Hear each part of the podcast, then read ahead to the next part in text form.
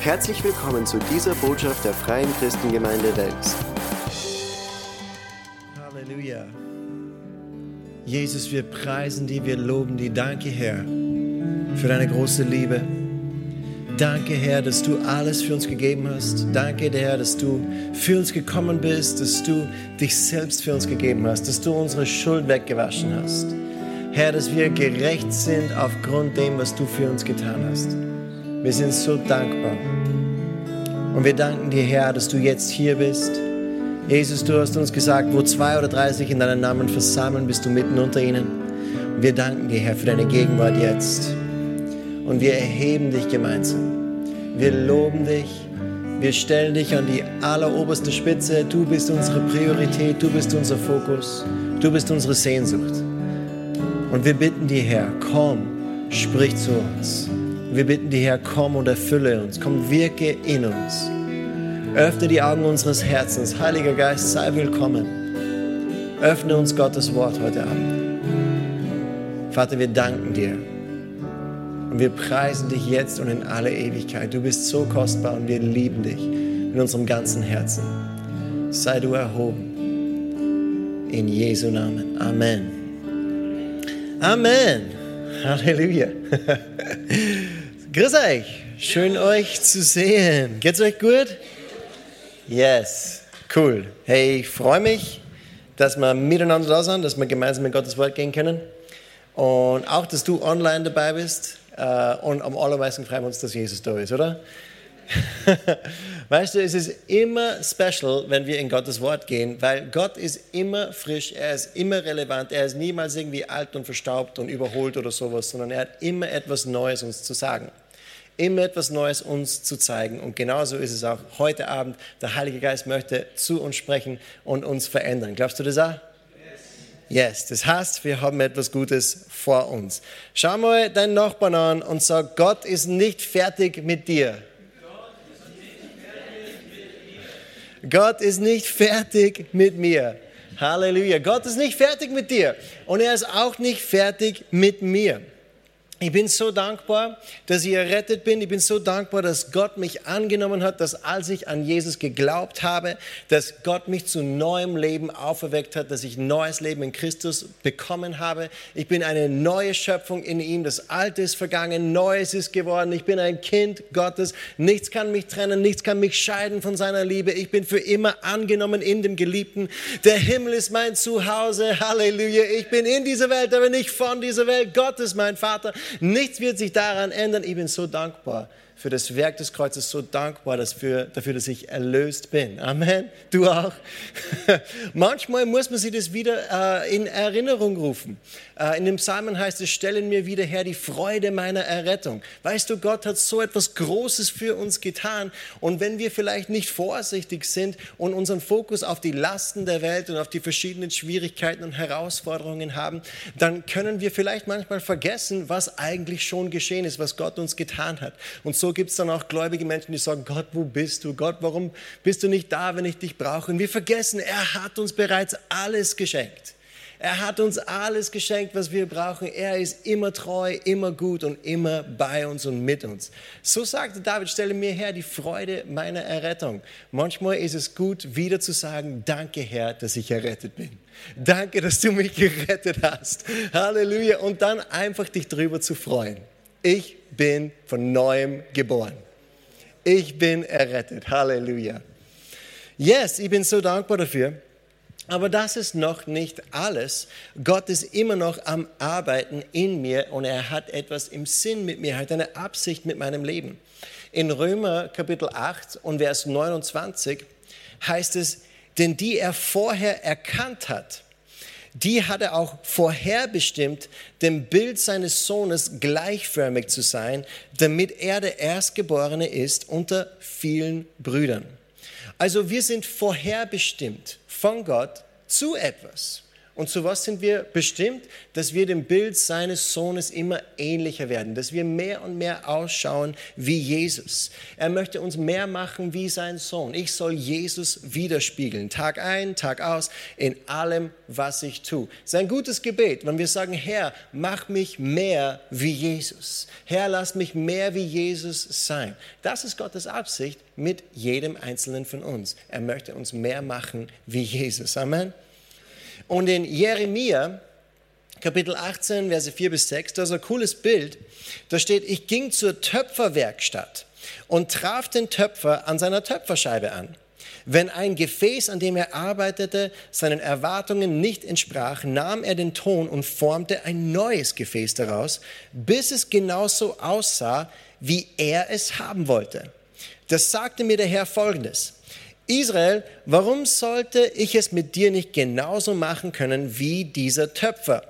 Wie der Ton in der Hand des Töpfers, so bist du in meiner Hand.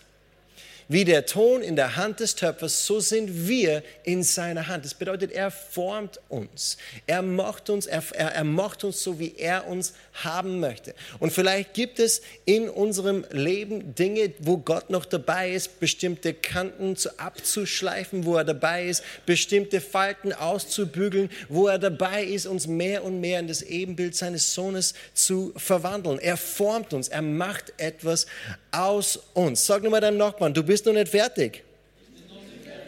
Jetzt, wo wir errettet sind, ist Gott noch nicht fertig. Er ist noch nicht fertig mit uns. Und das bedeutet jetzt nicht, dass wir noch eine Erlösung brauchen, das Blut Jesu ist genug ein für alle Mal für jeden einzelnen von uns. Gott hat in hinsichtlich unserer Errettung, unserer Erlösung alles getan, was notwendig ist für alle Zeit. Wir brauchen keine neue Erlösung. Das Blut Jesu hat all unsere Schuld weggewaschen und wir sind rein und heilig in Christus. Du schaust dir vielleicht dein eigenes Leben an und denkst dir, was, redest du mit mir? Ja? Aber ja, du bist rein und heilig in Jesus. Wenn du an Jesus glaubst, dann wohnt der Heilige Geist in dir. Ja? Und der Heilige Geist, Halleluja, er hat dich zu neuem Leben auferweckt, als du an Jesus geglaubt hast. All deine Schuld ist weggekommen und du bist jetzt rein und heilig vor Gott. Amen. In kompletter, in ständiger Gemeinschaft mit ihm. Äh, wir sind, wie gesagt, eine neue Schöpfung. Dieses alte Leben, diese alten Verhaltensmuster, diese alten sündhaften Dinge, die sind weggewaschen, die sind gestorben mit Christus. Und was sind wir heute? Eine neue Schöpfung. Halleluja. Wir sind eine neue Schöpfung. Etwas völlig Neues ist entstanden. Aber in unserem praktischen Leben, in unserem Alltag, in unseren Gedanken, in unseren Handlungen, in unseren Neigungen, da ist vielleicht ab und zu in manchen Bereichen vielleicht nur ein bisschen Wachstumspotenzial. Amen. Ja, es gibt vielleicht nur Wachstumspotenzial in unseren Handlungen, Gedanken, praktischen Leben. Weil Gerechtigkeit ist nicht etwas Abstraktes, sondern es ist etwas Praktisches. Gerechtigkeit ist nicht etwas, was einfach nur ein schönes Gefühl ist oder so, sondern eigentlich in Johannes, in 1. Johannes 3, Vers 7, ich habe die Schrift schon nicht mit, aber da steht, wer Gerechtigkeit tut, der ist gerecht. Das bedeutet, es ist etwas Messbares. Das bedeutet, man kann es sehen. Es ist etwas, was, was praktisch ist. Gerechtigkeit oder gerecht zu sein, das bedeutet, gerecht zu leben oder rechtschaffen zu leben. Wir sind geistlich gerecht gemacht, aber diese innere Wahrheit soll und muss sich nach außen manifestieren. Wie gesagt habe, 1. Johannes 3, Vers 7, wer Gerechtigkeit tut, der ist gerecht. Verstehst? Ist nicht etwas Abstraktes, sondern es ist etwas Praktisches. Wer Gerechtigkeit tut, ist gerecht. Ihr kennt ja die Geschichte, wo der König kommt und er scheidet die Schafe von den Böcken, richtig? Und er sagt zu den Schafen alles, was sie gut gemacht haben und, und äh, wie sie, wie sie äh, ja, für ihn da waren, als er arm war und in Not war und krank war und im Gefängnis war und nackt war, sie bekleideten ihn, all diese Dinge. Äh, und dann sagt er, tretet ein, ihr Gesegneten, in, äh, in das, was mein Vater für euch bereitet hat. Und dann sagt er zu den Böcken, äh, was sie alles nicht gemacht haben. Und er sagt, hinfort von mir verfluchte in das ewige Feuer, was dem Teufel und seinen Engeln bereitet ist. Weißt du, was der einzige Unterschied ist? Zwischen den Schafen und den Böcken? Der einzige Unterschied ist das, was sie getan haben. Ja? es ist nicht in welche Kirche, dass sie gegangen sind oder irgendwie sowas, sondern es ist das Einzige, was sie unterscheidet, ist das, was sie getan haben. Das bedeutet, Gott ist interessiert an unseren Handlungen. Er ist, bereut, er, ist, er ist interessiert an unserem Leben. Wer Gerechtigkeit tut, der ist gerecht. Werd nicht nervös jetzt, aber in Offenbarung Kapitel 2 und 3, wo Jesus zu den Gemeinden schreibt, er schreibt an diese sieben Gemeinden sieben Briefe. Weißt du, wie jedes einzelne von den Briefen beginnt?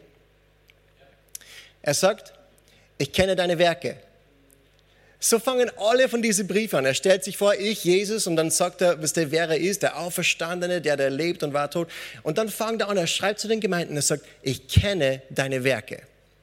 Wäre es nicht viel schöner, wenn Jesus sagen würde, ich kenne deine Absichten? Deine Wäre das nicht schön? Aber er sagt, ich kenne deine Werke. Das bedeutet, das, was innen ist, das soll sich nach außen manifestieren. Gott möchte, dass wir ein gerechtes, ein heiliges, ein ihm wohlgefälliges Leben tatsächlich leben. Preis den Herrn. Und das sind wir alle am Wachsen und Gott möchte uns helfen und er möchte, dass wir mit seiner Hilfe dann auch weiter kommen. Preis den Herrn. Er möchte unser Leben formen, so wie der Töpfer sein Gefäß. Und da dürfen wir uns ihm täglich hingeben und uns von ihm formen lassen. Wir dürfen wachsen. Amen. Das ist eine gute Botschaft. Wir dürfen wachsen. Wir sollen auch wachsen. In 1. Timotheus Kapitel 4 und Vers 15, das sagt Paulus dem Timotheus, er sagt, bedenke dies sorgfältig, lebe darin, damit deine Fortschritte allen offenbar sind. Bedenke dies sorgfältig. Ja, die Dinge, die Gott von uns haben möchte, die Dinge, wie, wie Gott äh, sich unser Leben vorstellt. Bedenke dies sorgfältig, lebe darin, damit dein Fortschritt allen offenbar sein wird. Amen. Also wir können in unserem Glaubensleben Fortschritte machen, wir können weiterkommen. Und hier ist die Frage, merkst du in deinem Glaubensleben, dass etwas weitergeht? Merkst du Wachstum in deinem Glaubensleben? Preis den Herrn. Hier ist äh, nur ein anderer Vergleich. In, in 1. Korinther Kapitel 3 und Vers 9. Da steht, denn Gottes Mitarbeiter sind wir, Gottes Ackerfeld, Gottes Bau seid ihr. Gottes Mitarbeiter sind wir. Paulus spricht von sich selbst und von den Aposteln, die Leute, die gelehrt, die gelehrt haben. Und dann sagt er über die Gemeinde, Gottes Ackerfeld, Gottes Bau seid ihr. Halleluja, wir sind Gottes Ackerfeld. Und Ackerfeld ist ein super Vergleich, weil du kannst Dinge anpflanzen und zusehen, wie sie wachsen. Amen. Ja? Und Gottes Bau, was heißt das? Das heißt, du bist Gottes Baustelle. Du bist Gottes Baustelle und Gott hat einen Plan und eine Absicht mit dir. Wenn man von seinem eigenen Leben spricht und man sagt, ja, ich habe die und die Baustelle in meinem Leben, dann ist da meistens etwas Negatives gemeint, oder? Man sagt, ja, ich habe die und die Baustelle in meinem Leben, dann ist das meist negativ gemeint. Aber das muss eigentlich nicht so sein und das soll eigentlich auch nicht so sein. Weil wenn du ein Haus baust, dann freust du dich doch auch über jeden Schritt, wo Fortschritt gemacht wird, oder? Zuerst kommt das Fundament, dann der Boden und dann die Mauern, das Dach, Fenster und so weiter. Und täglich nimmt dein schönes Haus Gestalt an. Und da kommt dann trotz der großen Mühe dann viel Freude auf. Auch wenn man viel Arbeit gehabt hat, auch wenn man große Mühen gehabt hat, auch wenn deine, zehn, deine Hände zehn verschiedene Farben haben, ja? auch wenn du Wehwehchen hast im Kreuz und so weiter und du hast nicht geschlafen und, und, und alles. Es ist trotzdem ein schönes Gefühl, dann auf der eigenen Terrasse zu sitzen und zu sagen, das habe ich gemacht und das gehört mir. Geil? Das ist doch etwas Schönes, da macht dann die ganze Arbeit dann auch Sinn. Also auch wenn es Mühe bedeutet, der Fortschritt, wenn der sichtbar wird, ist etwas Gutes. Wenn ich sage, ich habe eine Baustelle, dann heißt das nicht, das ist etwas total Negatives, das heißt, hier entsteht etwas Schönes. Ja? Und wenn ich Baustellen in meinem Leben habe, dann heißt es nicht, ich bin so furchtbar und so schlecht, sondern dann heißt es, Gott ist nicht fertig mit mir und hier entsteht etwas Schönes. Hier entsteht etwas Schönes. Gott ist am Arbeiten in mir. Weißt du, Gott baut keine hässlichen, so billig Häuser, sondern Gott baut seit Jahrtausenden ein Haus. Gott baut die ganze Zeit ein Haus. Und es ist das schönste und das bedeutendste Werk des Universums. Es ist ein Haus für seine Herrlichkeit. Ein Haus gebaut aus lebendigen Steinen und ein Haus gegründet auf dem Eckstein Jesus Christus. Amen. In 1. Petrus Kapitel 2 Verse 4 und 5, da heißt es, kommt zu Christus, dem lebendigen Eckstein im Tempel Gottes. Er wurde von den Menschen zwar verworfen, doch in den Augen Gottes, der ihn erwählt hat, ist er kostbar. Und nun, lasst euch von Gott als lebendige Steine in seinen geistlichen Tempel einbauen. Ihr sollt Gottes heilige Priester sein und ihm geistliche Opfer bringen, die er durch eure Gemeinschaft mit Jesus Christus annimmt. Preis den Herrn. Wir sind lebendige Steine in Gottes Haus. Und was für ein schönes Haus ist es. Halleluja. Das herrlichste Bauwerk aller Zeiten. Und ähm, die Rene und ich, wir waren letztes Jahr ein paar Tage zusammen in Venedig. Und das war so, gerade während nicht recht viele Leute unterwegs waren, wegen Corona und so weiter. Wir kommen nach Venedig. Warst du schon mal in Venedig? Nicht? In Venedig ist normal, ich meine, da ist total viel los normal. Und da auf diesem großen Markusplatz, da ist dieser Markusdom und dieser Palast und da sind unglaublich viele Touristen normalerweise und du kannst fast nirgendwo reinkommen, um dir das anzuschauen, außer du stehst irgendwie stundenlang an. Äh, zu unserem Glück waren nicht recht viele Leute unterwegs und wir sind in, innerhalb von fünf Minuten sind wir in diesen Markusdom reingekommen. Und wir haben dann auch keinen Stress gehabt, irgendwie rauszukommen oder so, sondern wir haben einfach dann uns dieses Gebäude anschauen können. Und ich war so unglaublich beeindruckt von, von, von diesem Gebäude. Du musst, dir, du musst dir vorstellen, die ganze Decke ist eine riesen, riesen Kirche, ein riesen Dom. Und die ganze Decken da drinnen, das sind lauter so kleine goldene Mosaiksteine. Ich mir dachte, wie viele von diesen Steinen müssen da drinnen sein? Es müssen Millionen sein. Es waren so unglaublich schöne und, und viele Details in diesem Gebäude. Da merkt man, da ist so viel Liebe und so viel Detail hineingeflossen in die Arbeit. Äh, Gebäude, die über hunderte von Jahren errichtet wurden. Da hat nicht nur eine Generation dran gearbeitet, sondern mehrere. Ja? Da haben mehrere Generationen dran gearbeitet. Ich denke über mein eigenes Leben nach. Wie viele Dinge habe ich begonnen in meinem Leben, wo ich mir gedacht habe, da werden meine Kinder noch weiter dran bauen.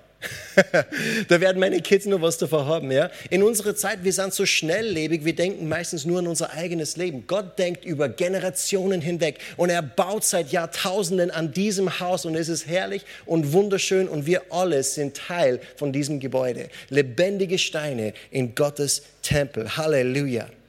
Und diese, diese schönen Gebäude, die ich da gesehen habe in Venedig, die haben mich so beeindruckt. Und doch sind es nur von Menschen gemachte Dinge. Wie viel herrlicher, wie viel schöner, Amen, ist Gottes Haus. Gott der Vater, er ist der Chef von diesem ganzen Bauvorhaben. Er ist der Architekt und er ist auch der Auftraggeber. Jesus, der Sohn Gottes, er ist der Baumeister und er ist der Chef von diesem Vorhaben. Und der Heilige Geist, er ist der Ausführende, der alles in Kraft zusammenführt, gemäß dem Plan des Vaters und dem Auftrag des Sohnes. Halleluja. Es bedeutet, die gesamte Gottheit ist fokussiert und konzentriert an dieser Baustelle, wo du Teil davon bist. Gott macht nichts anderes jetzt gerade.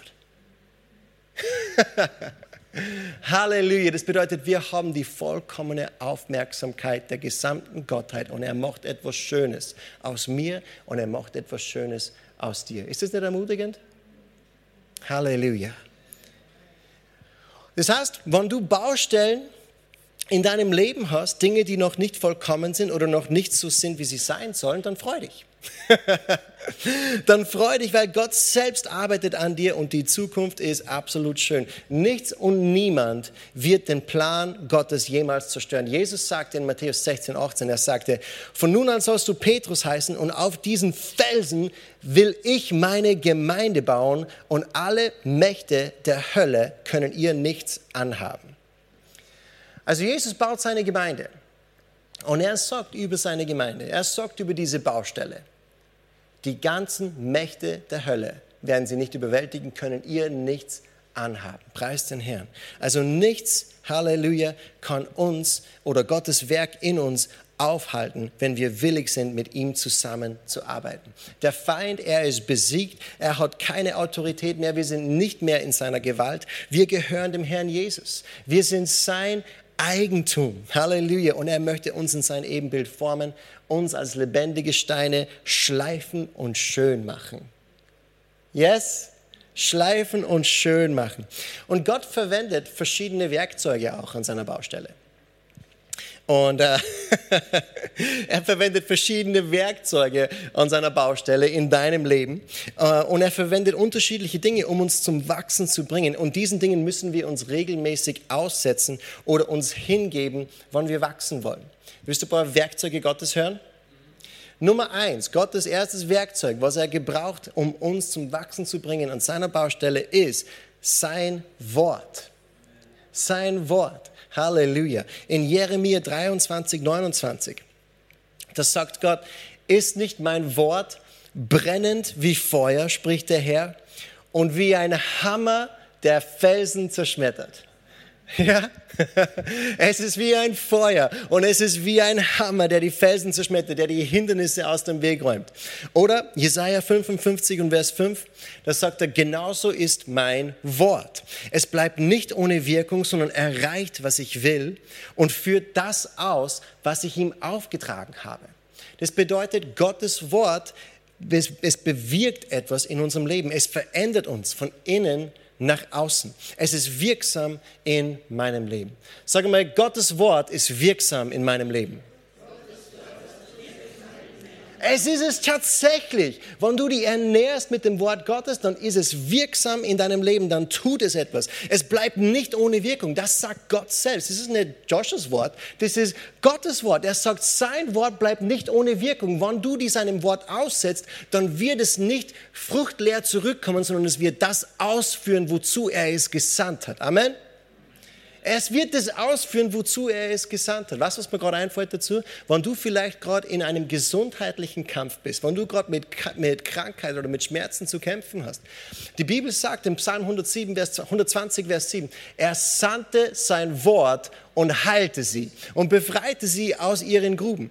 Gott sagt, genauso ist sein Wort. Es kehrt nicht leer zu ihm zurück. Es wird das bewirken, wozu er es aussendet. Er sandte sein Wort und heilte sie. Halleluja. Das bedeutet, wann du kämpfst in Sachen Gesundheit, wann du strugglest in deiner Gesundheit, die größte Waffe, die größte Medizin, das Beste, was du tun kannst, ist dich mit Gottes Wort zu füllen. Denn er sandte sein Wort, um sie zu heilen. Halleluja. Amen. Er sandte sein Wort und heilte sie. Amen. Und es wird nicht leer zu ihm zurückkommen, sondern das ausführen, wozu er es gesendet hat. Wenn ich mein Leben fülle mit Gottes Wort, dann verändern sich meine Gedanken, dann verändern sich meine Wünsche, meine Taten, weil Gottes Wort ist mächtig und es verändert den Standard meines Lebens. Weil Gottes Wort ist ein gerechter Maßstab, es ist eine gerade Richtschnur. Es zeigt uns an, was richtig ist und was falsch ist. Wir können messen in unserem alltäglichen Leben, wo wir sind, anhand von Gottes Wort. In Hebräer 4, Vers 12 heißt es, das Wort Gottes ist lebendig und wirksam. Es ist lebendig und wirksam, es ist schärfer als das schärfste Schwert und durchdringt unsere innersten Gedanken und Wünsche. Es deckt auf, wer wir wirklich sind und macht unser Herz vor Gott offenbar. Hallo? Gottes Wort ist lebendig und wirksam. Ja? Und es sagt uns, es deckt auf, wer wir wirklich sind und es macht unser Herz vor Gott offenbar. Das heißt, es sagt an, was die Wirklichkeit ist. Es sagt an, was die Wahrheit ist. Gottes Wort ist wie eine Wasserwaage. Es sagt an, was gerade ist und was schief ist. ja? Es ist wie Feuer, was kalte Herzen erwärmt. Es ist wie läuterndes Feuer, was Unreinheiten aufzeigt und auch verbrennt. Es ist wie ein Hammer, was Hindernisse zerschmettert. Es ist wie ein Skalpell, was genau dort schneidet, wo wir Operationen brauchen. Gottes Wort ist ein Multifunktionswerkzeug. Es ist ein Multifunktionswerkzeug für jeden Bereich unseres Lebens und wir brauchen es so dringend. Dank sei Gott für sein Wort. Johannes 8, 31 und 32. Jesus sprach zu den Juden, die ihm geglaubt hatten, wenn ihr in meinem Wort bleibt, seid ihr wahrhaft meine Jünger und ihr werdet die Wahrheit erkennen und die Wahrheit wird euch frei machen. Halleluja. Wie? Durch sein Wort. Wenn wir in seinem Wort bleiben, werden wir die Wahrheit erkennen. Und die Wahrheit wird uns frei machen. Amen. Halleluja. Okay, Gottes zweites Werkzeug, was er verwendet in unserem Leben, um uns zu wachsen zu bringen, ist Gebet. Ja, weil wenn wir beten, dann reden wir mit Gott. Und er möchte auch mit uns reden. Äh, wenn wir beten, dann verbringen wir tatsächlich Zeit mit Gott selbst. Gebet ist nicht ein äh, endloser Monolog, es ist nicht eine, eine, eine endlose Liste von Wünschen. So, ver, so, verbringen die meisten Christen Zeit mit Gebet. Lieber Gott, ich brauche das und ich brauche das und ich brauche das und bitte, lieber Gott, mach das und mach das und mach das. Und es ist eine endlose Einkaufsliste. Ja? Aber Gebet ist nicht eine Einkaufsliste, es ist nicht ein endloser Monolog, sondern Gebet ist Gemeinschaft. Gebet ist Gemeinschaft und in dieser Gemeinschaft werden wir gelehrt, bekommen wir Anweisung, werden wir gestärkt und werden auch unsere Bedürfnisse erfüllt und unsere Beziehung mit Gott wird enger und tiefer. Ich finde es so cool im Alten Testament, da heißt es, dass Mose mit Gott redete von Angesicht zu Angesicht wie mit einem Freund. Weißt du, wie Freundschaften gebaut werden? Indem man miteinander Zeit verbringt, indem man miteinander Gemeinschaft hat. Und wenn wir Gemeinschaft haben mit dem Allerhöchsten im Gebet, dann wird auch unsere Beziehung zu ihm enger und tiefer. Was für eine Ehre, dass wir eingeladen sind, mit dem Schöpfer des Universums Zeit zu verbringen, Gemeinschaft mit ihm zu pflegen. Halleluja. Wir sind eingeladen, mit ihm zu reden und er möchte auch mit uns reden. Man liest immer wieder, dass Jesus so an einsame Orte sich zurückgezogen hat, um zu beten. Für Jesus war Gebet ein Teil von jedem Tag. Er lebte in Gemeinschaft mit dem Vater. Er sagte selbst in Johannes 5 und Vers 19, er sagte, ich versichere euch, der Sohn kann nichts aus sich heraus tun. Er tut nur, was er den Vater tun sieht. Was immer der Vater tut, das tut auch der Sohn. Ja, woher weiß denn Jesus, was der Vater tut? Indem er Gemeinschaft mit ihm hat, indem er diese Zeit genommen hat und gebetet hat, indem er gefragt hat, Vater, was möchtest du tun? Wie er im Garten betet, sagt der Vater, nicht mein Wille geschehe, sondern dein Wille geschehe. Das war nicht das erste Mal, wo Jesus das gebetet hat, sondern jeden Tag hat er seinen eigenen Willen, dem Willen Gottes untergeordnet, er sagte, Gott, was möchtest du tun? Und der Vater zeigt ihm, was er tun wollte. Und das, was er den Vater tun sieht, das tut auch der Sohn. Das ist ein Leben in Gemeinschaft mit Gott. Das ist so ein Leben hat Jesus gelebt. Er führte das aus, was er im Gebet den Vater tun sah. Also wenn du betest, dann bring Gott nicht einfach deine Einkaufsliste, sondern preise ihn, lobe ihn, gib ihm Dank für wer er ist und für was er getan hat. Das ist ein großer Bestandteil von Gebet. Ich mag es, wie äh, Andrew Womack es sagt. Andrew Womack, er, er sagte, die meisten Christen, wenn sie beten, sie bitten Gott nur um Dinge. Aber er sagt, wenn sie Gott mehr preisen würden, dann müssten sie Gott nicht um so viel bitten, weil dann würden sie viele Bitten einfach von alleine erledigen. Und genau so ist es. Wir sollen Gott loben und ihm preisen, ihm Dank sagen und mit ihm reden über unser Leben. Das heißt nicht, dass wir dann meckern und raunzen bei Gott. So stellen sich andere Leute das vor. Sie sagen, okay Gott, ich bin da, ich mag über meinen Tag reden und eigentlich kotze ich dann nur über was mir alles Schlimmes passiert ist. Boah, es war so anstrengend heute in der Arbeit her. Wann bin ich endlich diese Arbeit los und wann führst du mich in den vollzeitlichen Dienst? hey, wenn du so redest, gar nie. Okay? Also, was wir tun sollten, ist, wir sollten reden mit Gott über die Dinge, die er am Herzen hat. Wir sollten reden mit ihm über Dinge, die er uns gesagt hat. Wir sollen reden mit ihm über sein Wort. Wir sollen nicht äh, und negativ und, und, und, und, und, und negativ und schlecht reden bei Gott, sondern wir sollen reden über seine Gedanken. Gott sagte im Alten Testament, sagt, meine Gedanken sind höher als eure Gedanken. Ja? Meine Gedanken sind höher als eure Gedanken. Man merkt den Unterschied auch manchmal, wenn zum Beispiel mein Dad irgendwo hinkommt, bei irgendeiner Party oder sowas. Wir haben, äh, wir haben das schon erlebt, dass wir Partys gehabt haben irgendwo und wir haben alle uns ganz normal so gefühlt und haben einfach so miteinander geredet wie Kumpels und so weiter. Und dann, wenn Pastor Fred aber dazu kommt, ja, dann ist irgendwie so der Vibe dann ein bisschen anders und man, man reißt sich ein bisschen mehr zusammen, weißt du, was ich meine? Ja. Man reißt sich ein bisschen mehr zusammen, wenn man weiß, der Geistliche ist jetzt da. Ja? Und, aber, wenn wir, aber wenn wir zu Gott kommen, wenn wir zu Gott kommen, müssen wir dran denken, er ist heilig. Er ist heilig, er ist heilig, er ist heilig. Und wenn wir mit ihm reden, dann sollten wir auch reden mit einer Ehrfurcht, mit einem Respekt. Dann sollten wir reden über die Dinge, die Gott am Herzen hat. Dann sollen wir nicht plaudern einfach so, wie uns der Schnabel gewachsen ist, sondern denk daran, mit dem du redest und red über gute Dinge. Du nicht meckern und raunzen. Gott würde es nicht hören und es bringt dir auch nichts. Es bringt gar nichts. Aber wenn wir ihn loben, wenn wir ihn preisen, wenn wir über diese, die Bibel sagt das, such das, was droben ist. Such das, was droben ist. Und wir sollten nachdenken über diese Dinge, Halleluja, die droben sind, nicht die Dinge dieser Erde. Nicht uns so fokussieren auf das Schlimme und das Schlechte und das Negative, dass wir nicht fähig sind, äh, mit Gott in Gemeinschaft zu kommen. Er ist woanders. Er thront über diesen Umständen. Amen. Preis den Herrn. Er ist immer interessiert an unseren Gedanken. Aber wir tun uns selber einen großen Gefallen, wenn wir mit Liebe, mit Dankbarkeit, mit Lobpreis und mit Ehrfurcht Gott gegenübertreten, anstatt mit Meckern und Jammern und Ranzen. Halleluja. Dann werden wir viel schneller in seine Gegenwart kommen und dann werden wir mehr seine Stimme hören, dann werden wir mehr mit ihm auch erleben. Halleluja. Also Empfang von Gott aus seiner Weisheit, aus seiner Liebe und aus seiner Güte. Die Bibel sagt immer wieder, Gebet soll ein beständiger Teil unseres Lebens sein.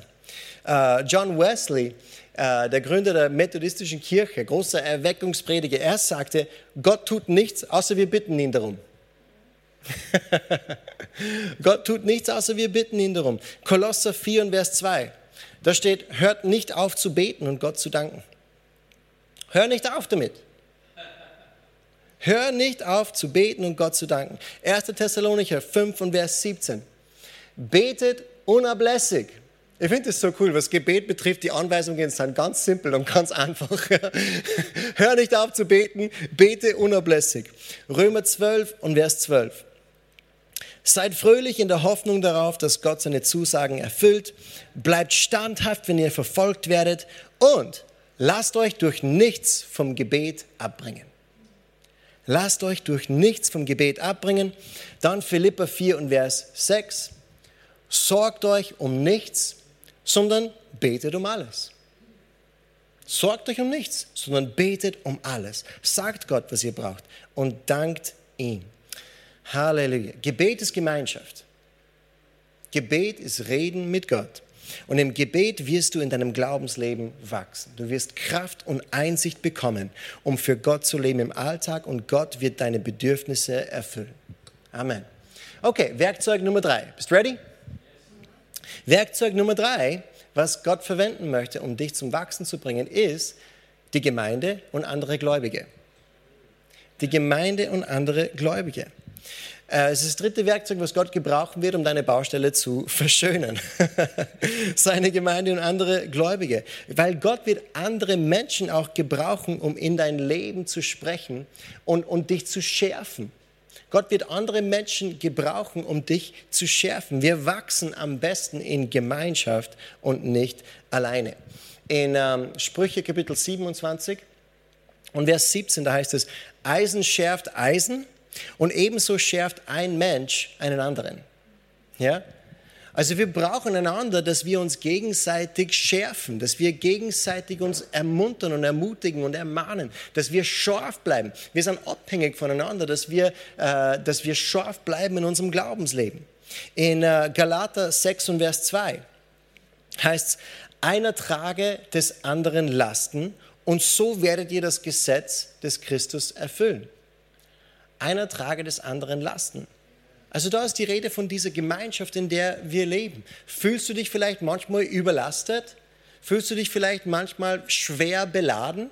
Ja, natürlich, Gott möchte dir helfen, aber eins der Arten und Weisen, wie er dir helfen möchte, ist, indem ein Bruder oder eine Schwester dir zur Seite steht und mit dir gemeinsam diese Last trägt. Ja? Wir brauchen diese Gemeinschaft zueinander. Kein Christ soll alleine sein in seinem Glaubensleben. Wir brauchen einander. In 1. Thessalonicher 5 und Vers 11 heißt es, deshalb sollt ihr einander Mut machen und einer den anderen stärken, wie ihr es auch schon tut. Deshalb sollt ihr einander Mut machen. Also da steht nicht, deshalb soll der Pastor euch Mut machen und der Pastor soll euch stärken, wie er es schon tut. Na, das heißt es, wir sollen einander Mut machen. Wir sollen einander stärken, wie wir es auch schon tun. Jeder hat etwas zu geben. Und wir alle brauchen das, dass wir empfangen können voneinander. Und wir brauchen das aber auch, dass wir geben. Wir brauchen das, dass wir einander ermutigen, dass wir jemand anderen stärken, dass wir jemand anderen ermuntern im Glauben. Du hast etwas zu geben. Manchmal brauche ich Ermutigung und du kannst mich ermutigen. Manchmal brauchst du Ermutigung und ich bin da dafür, dass sie die ermutigt. Wir sind füreinander da. Einer trage des anderen Lasten. Und so werden wir das Gesetz Christi erfüllen. Ja? Also wir erfüllen nicht das Gesetz der Gemeinde, wir erfüllen das Gesetz des Christus. Das bedeutet, es ist ihm wichtig. Es ist sein Gesetz.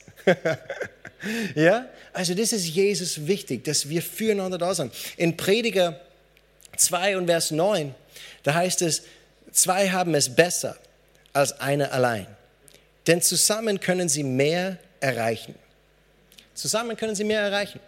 Die, die, Stelle liest man normalerweise nur bei Hochzeiten, aber die ist eigentlich treffend für die ganze Gemeinde. Zwei haben es besser als einer allein, denn zusammen können sie mehr erreichen. Also wir brauchen einander und wir brauchen die Gemeinde.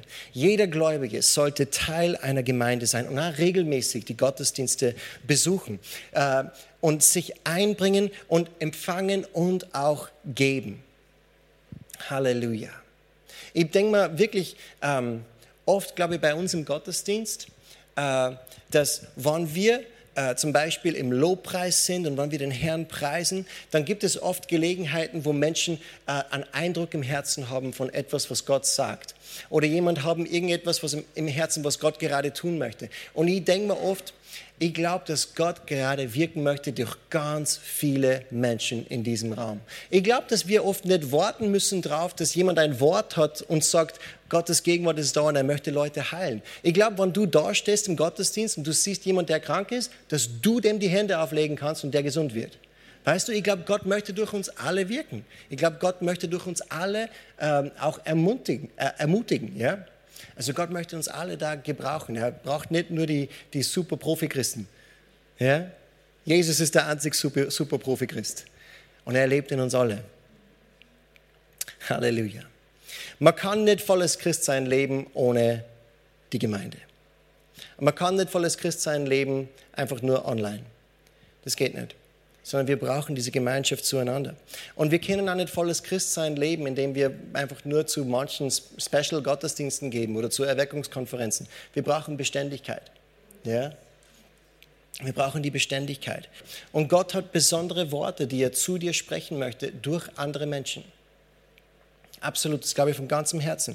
Und er möchte auch andere Menschen ansprechen durch dich. Und das heißt, wenn du nicht Teil von Gemeinschaft bist, dann verpasst du Sachen, und andere Leute verpassen dich.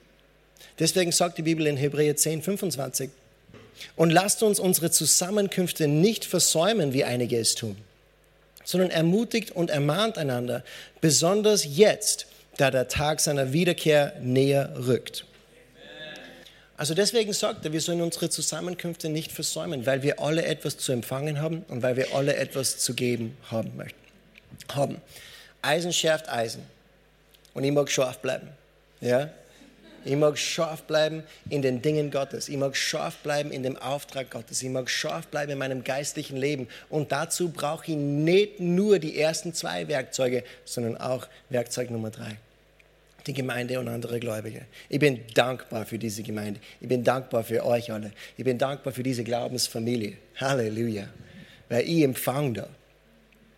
Also beachte, Gott wird uns nicht zwingen, uns von ihm verändern zu lassen, sondern es liegt an uns, dass wir uns dem hingeben, was uns verändern wird. Sein Wort, Gebet und die Gemeinschaft der Heiligen. Es gibt mehr. Es gibt mehr für jeden Einzelnen von uns. Gott lasst uns nicht, wie wir es sind. Er liebt uns viel zu sehr dafür, also verzage nicht über die Baustellen in deinem Leben. Ich mag dich ermutigen mit dem, okay? Verzage nicht, verzweifle nicht über die Baustellen in deinem Leben, weil Gott ist dabei, dich zu verändern. Er macht die mehr und mehr wie Jesus. Er verändert dich in sein Ebenbild von Herrlichkeit zu Herrlichkeit. Ich mag dich ermutigen, arbeite mit Gott zusammen. Erwarte nicht, dass Veränderung einfach vom Himmel dir auf den Kopf fallen wird. Das wird nicht geschehen. Albert Einstein, er sagte, dass die Definition von Wahnsinn ist, dass man immer wieder dieselben Dinge tut und etwas und ein anderes Resultat erwartet. Also wenn wir Veränderung wollen, dann müssen wir vielleicht auch etwas ändern. Ja? Also Veränderung, es fällt nicht aus dem Himmel auf unserem Kopf, aber Gott möchte mit uns zusammenarbeiten. Und wenn wir uns dem aussetzen, was er uns gegeben hat, dann wird Veränderung kommen. Ich glaube, dass die meisten Christen äh, sich wünschen, dass sie mehr Zeit in der Bibel verbringen oder mehr Gottes Stimme hören würden oder mehr mit Gott erleben würden. Ja? Dieses Verlangen hat Gott in unsere Herzen gelegt, aber es passiert nicht automatisch. Also tun wir etwas. Tun wir etwas, wir lesen Gottes Wort, wir nehmen uns Zeit für Gebet, wir machen die Gemeinde und Sachen wie Hauskreis und Gemeinschaft der Gläubigen, wir machen diese Dinge zu einer Priorität in unserem Leben, weil es wichtig ist, weil wir wachsen wollen, treffen wir eine praktische Entscheidung. Amen. Wir lassen uns nicht einfach berieseln mit diesen guten Dingen, wir treffen praktische Entscheidungen. Und dann werden wir wirklich wachsen. Du selber, du wirst es merken, wie du wächst. Und die Welt um dich herum wird da merken, wie du wächst. Okay, aber zum Schluss jetzt mag ich auch sagen, ich mag nochmal wiederholen, Gott ist nicht fertig mit dir. Und er ist nicht fertig mit mir. Er ist nicht fertig mit uns. Und gleichzeitig aber, Gott ist nicht ungeduldig mit dir. Und er ist nicht ungeduldig mit mir und er ist nicht ungeduldig mit uns. Er weiß, wo wir stehen und er weiß, wo er uns hinbringen möchte. Gott baut nicht schnell so ein Fertighaus aus Karton, sondern er baut ein Meisterwerk. Ja, er denkt über Generationen hinweg. In uh, Lukas 14 Verse 28 bis 30. Da heißt es, denn wer unter euch, der einen Turm bauen will, setzt sich nicht vorher hin und berechnet die Kosten, ob er das Nötige zur Ausführung hat, damit nicht etwa, wenn er den Grund gelegt hat und nicht vollenden kann, alle, die es sehen, anfangen, ihn zu verspotten und sagen, dieser Mensch hat angefangen zu bauen und konnte nicht vollenden. Jesus hat es gesagt, das Gleichnis. Und er würde uns nicht etwas sagen, was er nicht selber tun würde. Also bevor er dich erwählt hat, bevor er dich vorherbestimmt hat, bevor er dich errettet hat, hat Gott sie hingesetzt, er hat die Kosten berechnet und er hat gesagt, das werde ich zahlen. Er sieht das Ganze durch bis zum Schluss. Er bleibt dabei, bis die Arbeit fertig ist. Sag mal Amen.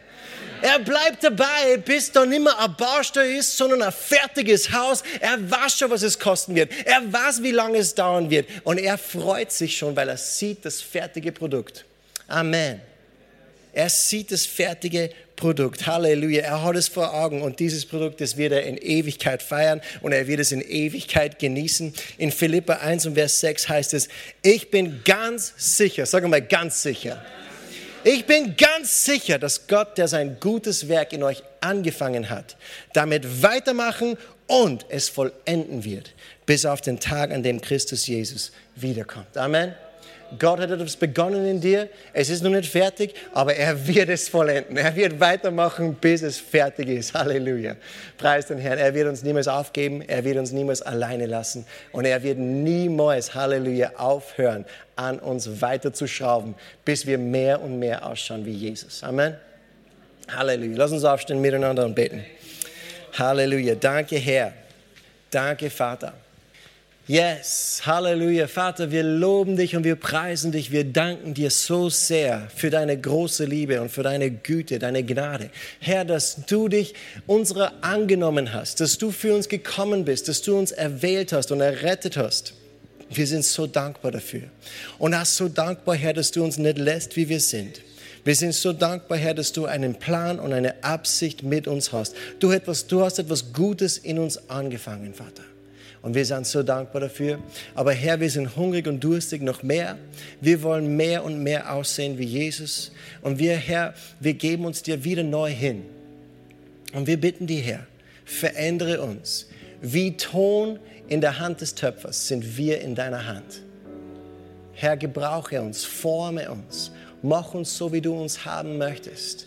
Heiliger Geist, hab Freiraum in unserem Leben, zu tun, was du tun möchtest. Halleluja. Hab Freiraum in unserem Leben. Habe die Erlaubnis in unserem Leben zu tun, was du tun möchtest. Wir danken dir, Herr, dass du dein Licht leuchten lässt auf jede Stelle, wo du am Arbeiten bist oder wo du, wo du Dinge verschönern möchtest. Und Herr, wir geben uns dir hin, mit dir zusammenzuarbeiten. Halleluja. Herr, du sagtest, lass das Wort Christi reichlich unter euch wohnen. Und Vater, wir wollen uns deinem Wort wieder neu hingeben. Herr, ich möchte mich deinem Wort wieder neu hingeben, mehr hingeben.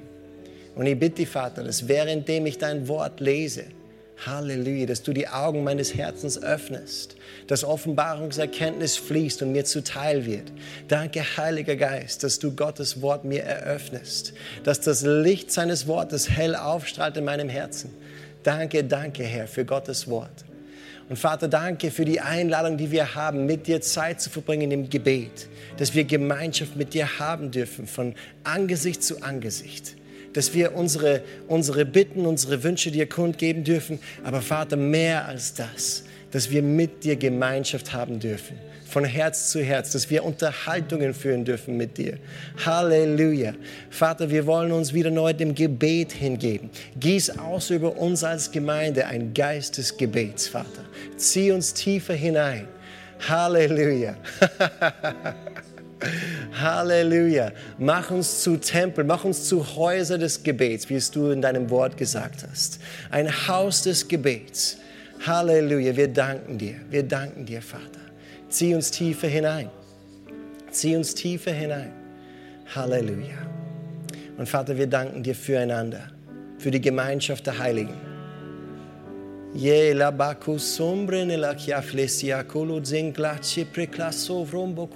Ne.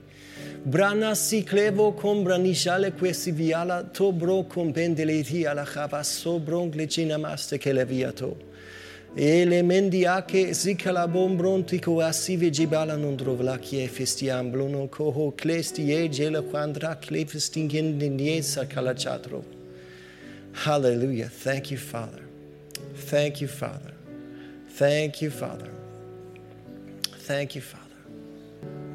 Ja, und du sehnst dich nach mehr von mir und in der Gemeinschaft der Heiligen wirst du mehr von mir finden. Du sehnst dich nach mehr Offenbarungserkenntnis und ich habe schon Leute bereitgestellt, die ich mit dir zusammenknüpfen möchte, damit deine Augen aufgehen, damit du mehr erkennst. Du sehnst sie noch mehr Bedeutung und mehr Aufgabe. Ich habe eine Stelle für dich bereitet, einen Platz für dich bereitet, wo du in diesem Ackerbau tätig werden kannst und wo du ein Segen sein kannst. Aber es geschieht in Gemeinschaft. Du sehnst dir noch jemand, der dich ermutigen wird, der dein Herz wieder neu erheben wird und es wird in Gemeinschaft geschehen. Also zieh dich nicht zurück. Zieh dich nicht zurück, sondern folge dieser Stimme. Zieh dich nicht zurück, sondern komm wieder in Gemeinschaft. es gibt keine Verdammnis für diejenigen, die in Christus sind. Komm wieder zurück in Gemeinschaft. Komm wieder zurück in Gemeinschaft. Und du wirst wieder neu empfangen, du wirst wieder neu gestärkt, du wirst wieder neu neue Dinge erkennen und neue Dinge erleben. Und ich werde dich gebrauchen in meinem Haus und in der Welt. Das sagt Gott zu dir jetzt. Halleluja, komm zurück in Gemeinschaft. Danke, Vater, für die Gemeinschaft der Heiligen. Danke für diese Gemeinde. Danke, Vater, für alles, was du tun möchtest in uns und auch durch uns. Dieser Dienst aneinander, Vater, wir wollen diesen Dienst nicht irgendwie verschieben. Wir wollen diesen Dienst nicht außer Acht lassen. Halleluja, wir geben uns dir hin, weil wir wissen, dass du etwas Kostbares durch uns machen möchtest. Halleluja, Halleluja, Halleluja. Danke, Jesus. Amen, Amen, Amen, Amen. Ich bin vielleicht der Baustelle, aber es, es entsteht hier etwas Schönes. Amen. Sag mal, ich bin noch nicht fertig. Aber warte, bis ich fertig bin. Das wird richtig schön. Gott ist am Arbeiten in mir. Halleluja. Vater, wir sagen dir Dank in Jesu Namen. Amen. Sei gesegnet, hab einen wunderschönen Abend. Halleluja. Be blessed. Hier endet diese Botschaft. Wir hoffen, Sie wurden dadurch gesegnet. Für mehr Informationen besuchen Sie uns unter www.fcg-wells.at.